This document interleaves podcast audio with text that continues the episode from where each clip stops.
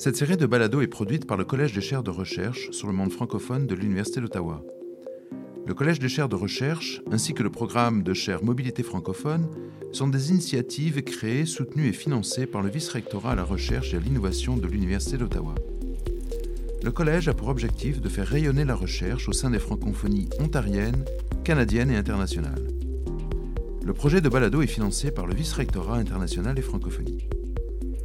Ce balado est rendu possible grâce à l'appui du département de communication de l'Université d'Ottawa et réalisé par Fatine Boutaleb, étudiante dans ce département. Nous recevons aujourd'hui Marie-Ève Desrosiers, titulaire de la chaire de recherche en francophonie internationale sur les aspirations et mouvements politiques en Afrique francophone. Marie-Ève Desrosiers est professeure agrégée en affaires publiques et internationales à la Faculté des sciences sociales. Marie-Ève Desrosiers, bonjour et bienvenue. Comment avez-vous commencé à vous intéresser au mouvement politique de l'Afrique subsaharienne et de l'Afrique francophone en particulier?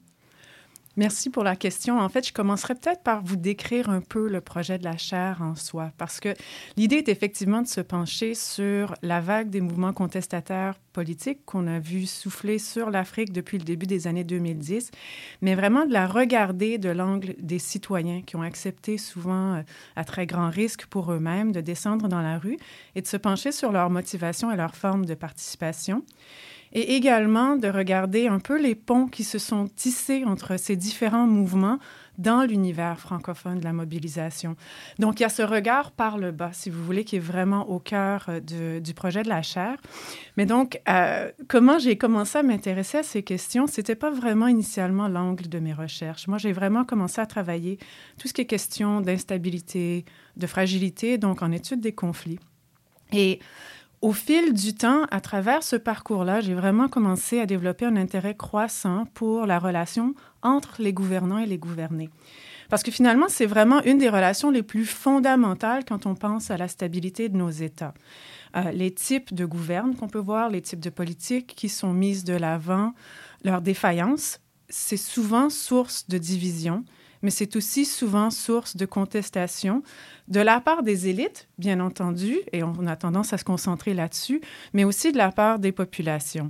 Sauf ce qui est assez étonnant, c'est que dans cette relation entre l'État et la société, on a plutôt tendance à négliger justement cette part citoyenne ou cette part des populations. Et c'est le cas aussi dans beaucoup de nos modèles politiques.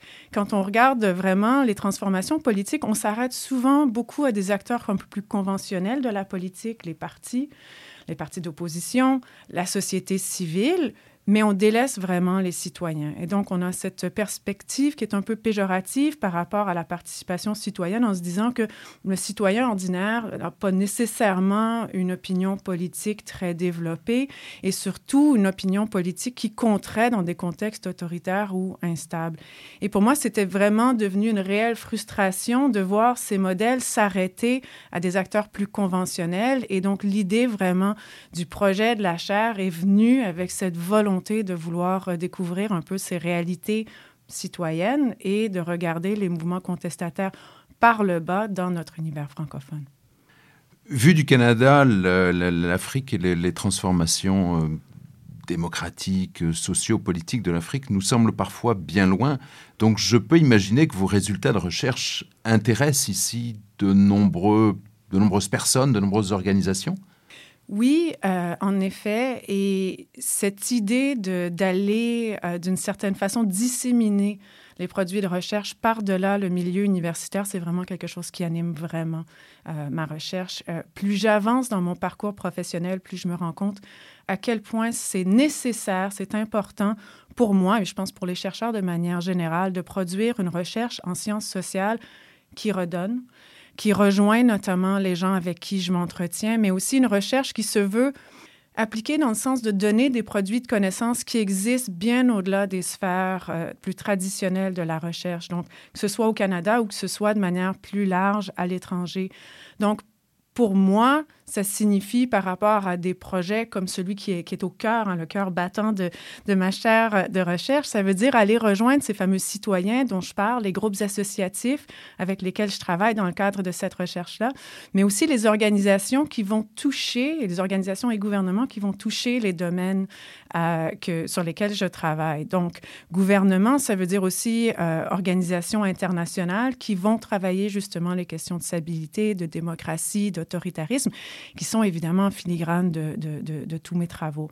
Donc, j'en fais vraiment une composante qui est absolument fondamentale, vraiment un pivot de mes projets. Je vous donne quelques exemples euh, un peu plus concrets. Je travaille euh, actuellement euh, à, à, sur un projet qui se penche sur la mise en place de politiques de stabilisation en République démocratique du Congo avec une collègue, euh, Hayley Swedland, qui euh, travaille aux Pays-Bas. Et nous avons euh, vraiment développé un volet restitution très, très avancé, qui est vraiment au cœur de ce qu'on qu'on développe, parce que évidemment, on parle de mise en place de politiques qui vont toucher des bénéficiaires, mais qui sont mises en place par des acteurs aussi. Et donc, euh, comme c'est une recherche qui suit le processus en soi, ce qu'on a fait, c'est de bâtir justement une restitution ou du moins une interaction avec ces acteurs tout au long du projet pour développer non seulement un usage des données, mais aussi euh, un développement de produits de connaissances par après qui leur seront utiles. Donc, tout récemment, on présentait, évidemment de manière virtuelle, mais on présentait les résultats préliminaires à certains des acteurs les plus directement impliqués dans cette mise en œuvre en RDC, mais on l'a fait également à New York, à bon, pas à l'Organisation des Nations Unies, mais dans un, une composante universitaire de recherche rattachée avec euh, les Nations Unies, pour aussi voir à un niveau plus global, plus international, comment on pourrait développer justement des données qui impactent à ce niveau-là aussi, donc à tous les niveaux, au niveau local, au niveau national, que ce soit à Ottawa ou auprès d'autres gouvernements et même, euh, et même à New York, pour vraiment qu'on ait une recherche qui, qui réponde aux besoins des acteurs avec lesquels euh, on travaille. Mais je pousserais peut-être encore plus loin parce que ça, c'est d'avoir une recherche qui est très, très connectée avec les publics avec lesquels on travaille. Mais je pense que c'est aussi important de penser à une recherche qui, en termes de dissémination des résultats par après, euh, aille plus loin que justement nos cadres un peu plus traditionnels dans les universités. Donc, je me dédie beaucoup à l'écriture de blogs, faire des contributions dans les médias ou même la rédaction de rapports. Je sais que ce sont des formes de, de, de contribution qui sont peut-être un petit peu moins privilégiées euh, actuellement sur les CV universitaires, mais pour moi, c'est absolument essentiel. Et d'ailleurs, euh, dès que j'en ai l'occasion, moi, j'insiste beaucoup sur le fait qu'on reconnaisse justement ce genre de produits de connaissances dans nos mesures de performance de tout ce qui est production euh, universitaire, parce que je pense que ça contribue au rayonnement de la recherche, mais ça contribue de manière beaucoup plus large à l'avancement de nos sociétés, de nos institutions. Je pense qu'en tant que chercheur, on a vraiment une responsabilité quand on travaille sur des sujets comme les miens de contribuer au grand débat de société, au-delà justement des, de, de, notre fameuse tour d'ivoire et des sphères de production universitaire classique. Vous me permettrez d'en donner un dernier exemple, un exemple qui me tient vraiment à cœur. Je pense que c'est pas un secret pour personne, mais on vit un moment international critique en ce moment avec un recul démocratique très important. Et donc, entre autres, j'ai récemment coécrit avec euh, mon collègue Nick Cheeseman de l'Université de Birmingham un rapport qui justement se penche sur la nécessité pour les gouvernements démocratiques d'adapter, de repenser et d'adapter leurs pratiques envers les gouvernements autoritaires. Un rapport qui est financé, entre autres, par la Westminster Foundation uh, for Democracy. Et je pense que c'est ce genre de produit que les chercheurs doivent également mettre de l'avant. Nous proposons notamment cette recommandation phare et on l'a mis de l'avant, ce rapport-là, non seulement pour essayer de, de faire avancer cette question urgente, mais aussi pour l'utiliser comme outil pour stimuler les ponts entre divers, gouvernements qui travaillent sur ces questions, pour que ça devienne aussi un outil de conversation et de développement de, relations. Et je pense que justement, ça fait partie de ce qu'on peut faire en tant que chercheur, non seulement produire des articles dans des revues scientifiques pour des publics scientifiques, mais également pour des publics beaucoup plus élargis. Vous travaillez euh, dans des zones à risque, sur des problématiques euh, chaudes. Euh, Donnez-moi un exemple sur la façon dont, par exemple, sur le terrain, vous entrez en contact avec ces mouvements politiques, avec ces citoyens engagés. Est-ce que vous avez une ou deux petites anecdotes? Comment on fait pour travailler sur le terrain dans des zones finalement euh, difficiles? Merci, c'est une très bonne question. Je pense que c'est quelque chose qui vient évidemment euh, au fil du temps avec euh, l'expérience. Euh, parce que les zones dans lesquelles je travaille sont peut-être pas nécessairement instables en termes de conflit, quoique euh, ça, ça, a déjà été le cas en travaillant euh, au, au, Rwanda, vraiment dans les années qui ont suivi le génocide. certaines zones en RDC sont encore très, très instables et même ont vécu des crises ponctuelles, récurrentes, et très, très chaudes. mais je pense qu'au fil du temps, on développe certains trucs. Euh, et pour moi, les trucs les plus importants, c'est de faire confiance aux gens euh, avec qui on parle. La confiance et l'établissement justement d'une relation de confiance euh, est très, très importante. Quand je parle de citoyens ordinaires, j'ai parlé de groupes associatifs aussi, mais ça peut signifier aussi parler à, au vendeur qui n'est pas lié à aucune association, mais au vendeur dans la rue.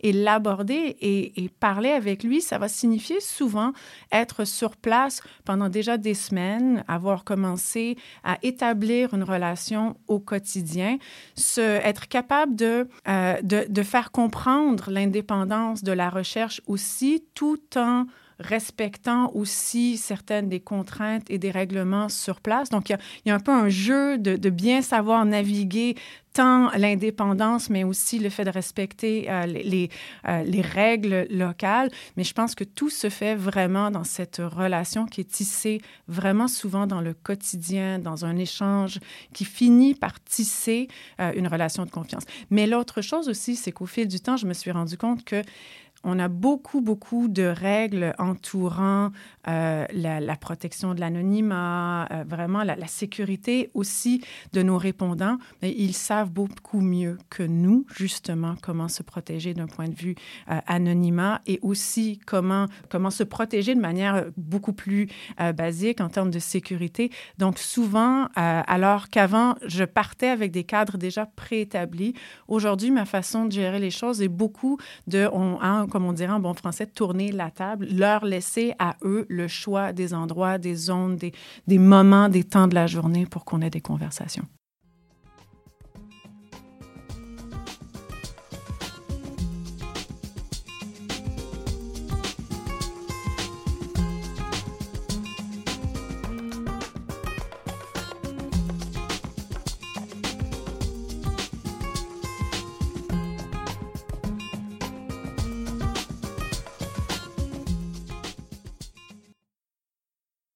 Y a-t-il une anecdote ou deux qui vous ont poussé à vous intéresser plus à cette recherche? Bah, pour ce qui est du projet plus spécifique euh, de la chaire, c'est peut-être pas tant une anecdote qu'une série de rencontres réelles et de rencontres au cours de mes lectures qui ont fini vraiment par cristalliser mon intérêt envers vraiment ces réalités citoyennes, les réalités des citoyennes et des citoyens qui participent à des grandes mobilisations politiques. Et euh, je pense entre autres à une rencontre que j'ai eue au Rwanda il y a quelques années.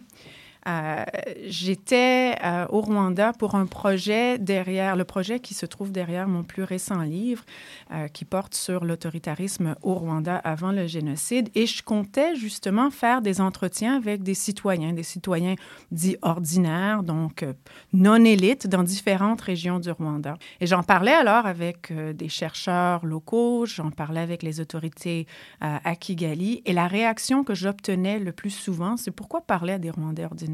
Pourquoi parler à des gens en, périphérie, en dehors de la capitale? Pourquoi parler à des gens dans les campagnes? Qu'est-ce qu'ils peuvent nous apprendre sur les réalités politiques du pays?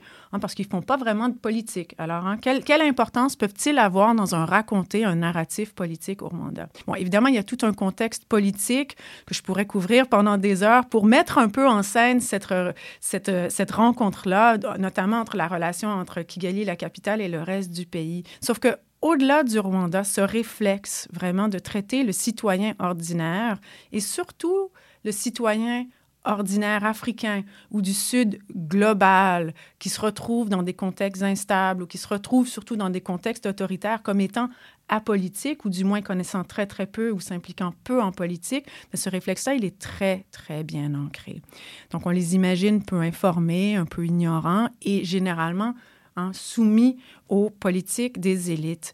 Et c'est également le cas dans nombreux modèles théoriques qu'on a et qu'on développe justement pour étudier les phénomènes politiques, que ce soit de la, de la, contestation politique à la violence armée. Sauf que les réalités politiques, elles se vivent aussi au quotidien. Et donc, quand moi je parle à ces citoyens ordinaires, c'est vraiment tout le contraire qui transparaît, selon moi.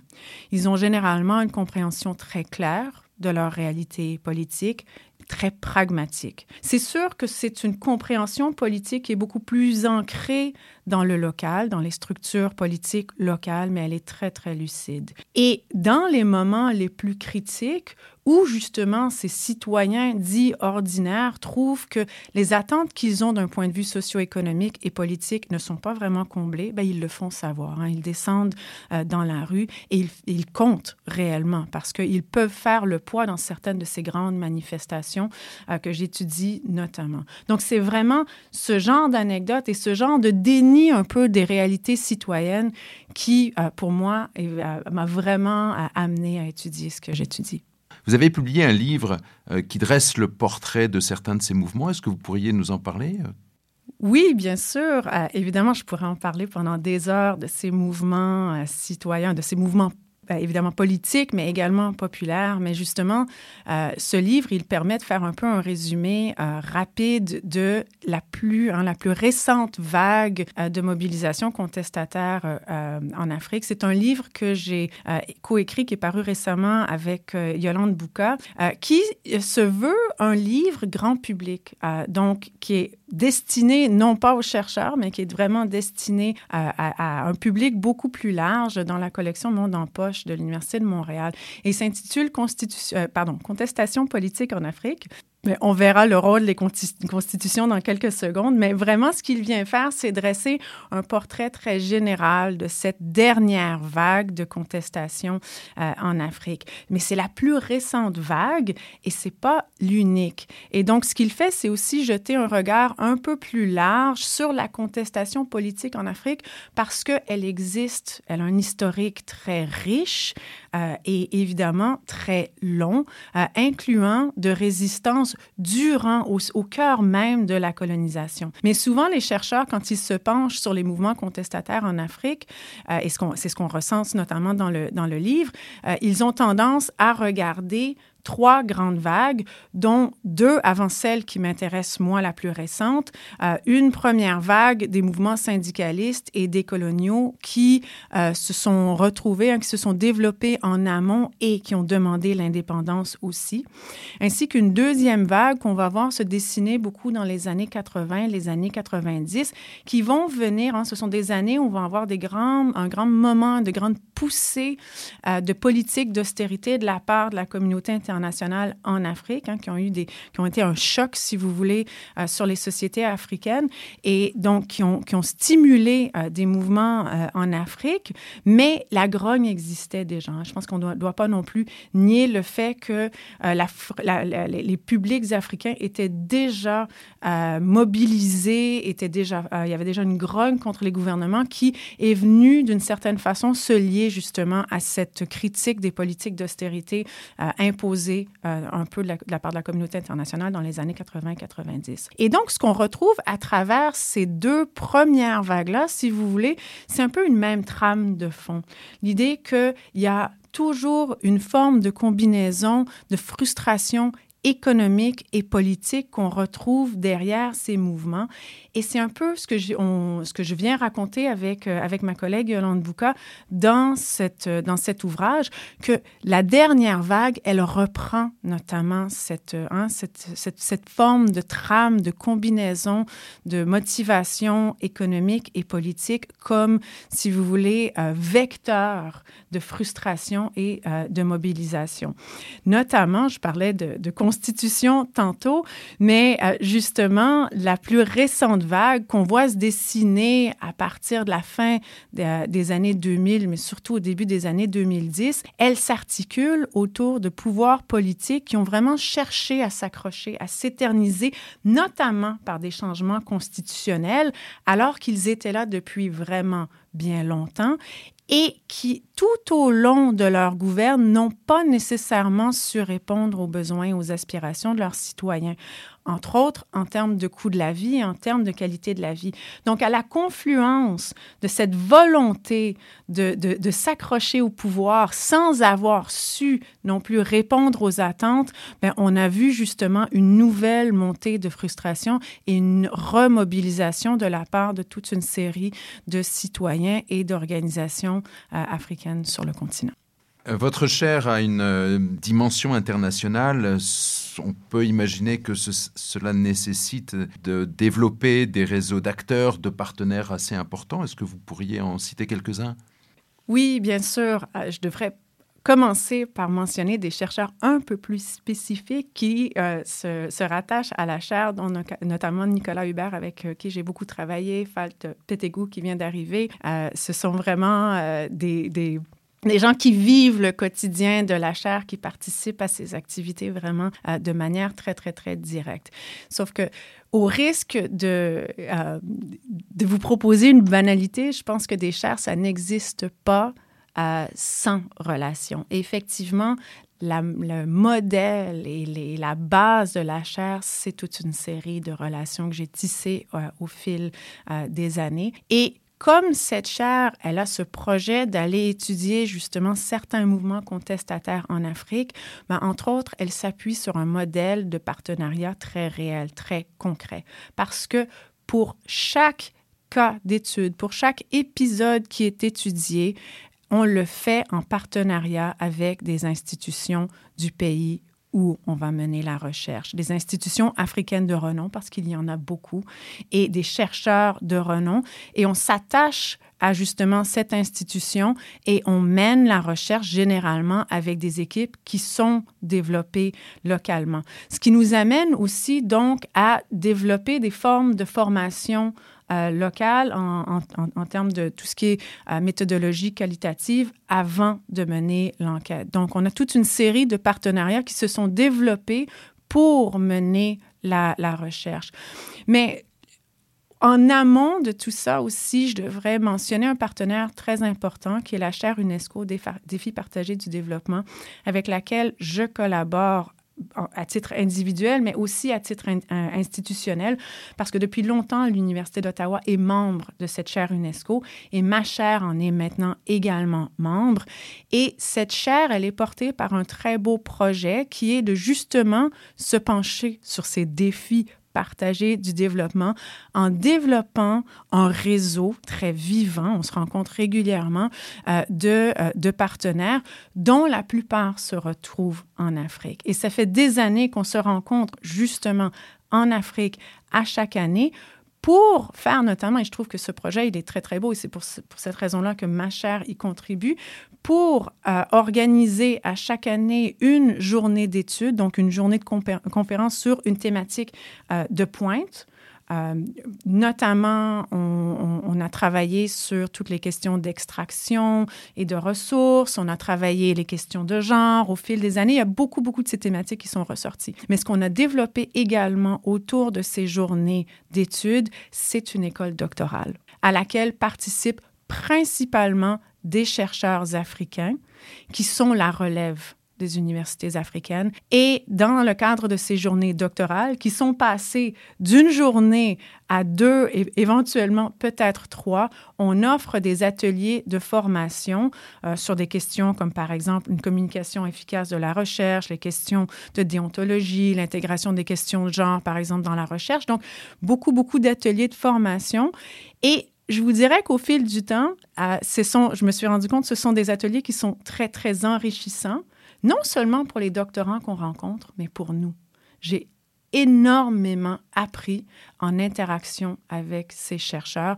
Et donc, ça finit quand on parle de vraiment tisser des ponts nord-sud. Je pense que c'est un modèle extraordinaire parce que vraiment, le courant, il passe des deux côtés. On en apprend autant de ces chercheurs qu'ils apprennent de nous.